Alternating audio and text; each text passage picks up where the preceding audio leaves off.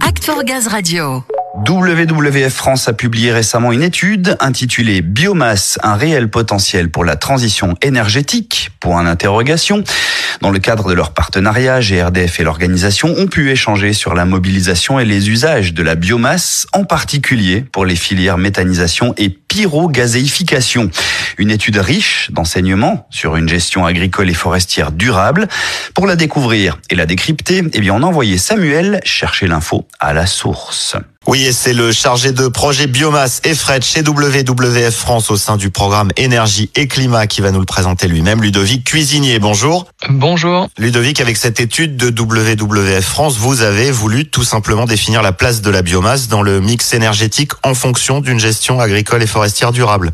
Oui, tout à fait. L'idée, c'était de définir une ressource maximale qui tienne compte de la capacité des écosystèmes naturels à se régénérer pour que cette ressource soit véritablement renouvelable et en tenant compte autant que possible des besoins prioritaires mis en évidence dans la stratégie nationale de mobilisation de la biomasse. Donc, euh, d'une part, on a priorisé donc nos besoins alimentaires pour évaluer un gisement en biomasse agricole non alimentaire. Et ensuite, sur le plan des forêts, on s'est concentré sur les besoins en bois d'œuvre qui structurent aujourd'hui la filière bois afin d'avoir une vision la plus durable possible de ce potentiel énergétique. Oui, c'est ça. Je crois que vous avez identifié cinq enjeux majeurs à l'issue de cette étude et vous avez évidemment des recommandations pour mobiliser cette biomasse de façon durable. Oui, tout à fait. Alors pour les deux filières que nous avons étudiées, il est avant tout crucial de respecter la hiérarchie des usages. Donc d'un côté, sur le plan agricole, il est tout d'abord euh, essentiel de s'assurer que les ressources agricoles sont produites suivant des pratiques agroécologiques afin d'assurer la protection des sols, de l'air, de l'eau et de la biodiversité. Un autre axe de durabilité, c'est l'intégration territoriale pour les projets de méthanisation notamment. Ils doivent euh, intégrer une réflexion sur les flux de biomasse, les concurrences d'usage sur le territoire, la gouvernance locale des projets, la propriété sociétale des projets.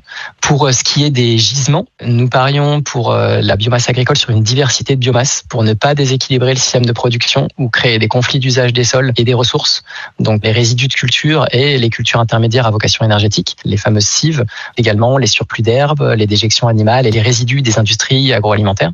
Et sur le plan forestier, il apparaît essentiel pour nous de s'assurer du couplage des besoins et d'une parfaite harmonie entre le bois d'œuvre, le bois d'industrie et le bois d'énergie. Il sera nécessaire pour nous de relocaliser les industries de transformation sur le territoire afin de bénéficier de la valeur ajoutée de cette industrie et de ses produits connexes. Donc tout ce qui est copeaux, qui du coup n'ont plus d'autre usage que euh, d'être valorisés pour l'énergie. Voilà, l'énergie doit rester pour nous la variable d'ajustement et non pas euh, une finalité euh, en soi. C'est ça, on est sur un principe gagnant-gagnant, mobiliser la biomasse, oui, mais dans le respect de la biodiversité. C'est pour nous une évidence hein, pour un bon fonctionnement des écosystèmes et également la préservation de l'existence humaine telle que nous la connaissons aujourd'hui. La biomasse non alimentaire doit rester en priorité au service de la lutte contre le réchauffement climatique et de la préservation de la biodiversité. Du côté agricole, ça doit s'accompagner notamment d'un développement massif des pratiques agroécologiques et du côté des forêts, bah, vraiment d'une prise de conscience de la fragilité de ces écosystèmes et des multiples services qui nous assurent et de s'assurer de la continuité de ces services. Vous parliez tout à l'heure de la méthanisation. WWF milite pour un avenir énergétique basé sur 100% d'énergie renouvelable d'ici 2050.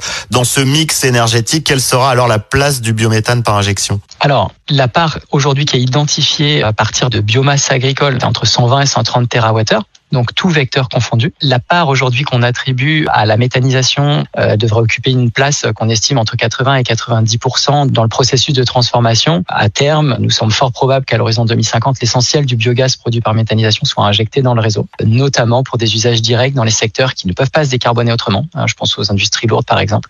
La conclusion de notre étude, c'est que la part de biométhane en injection en 2050, elle devrait être au maximum de 110 TWh et c'est quand même déjà un potentiel tout à fait significatif pour alimenter l'ensemble des usages énergétiques de la filière. Très bien. Et selon les hypothèses retenues, la biomasse disponible à l'horizon 2050 pourrait contribuer à hauteur d'un tiers de la consommation d'énergie finale. Le but aujourd'hui de cette étude, c'est qu'elle serve de base de réflexion et de décision pour dessiner notre avenir énergétique.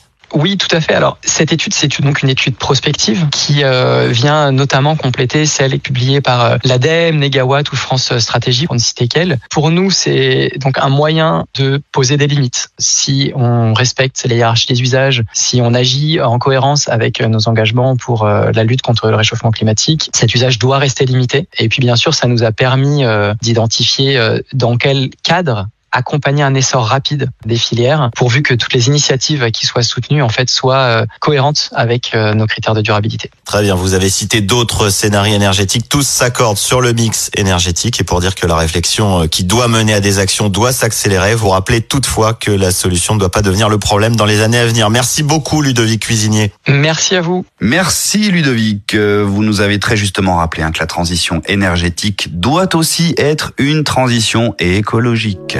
Thank you.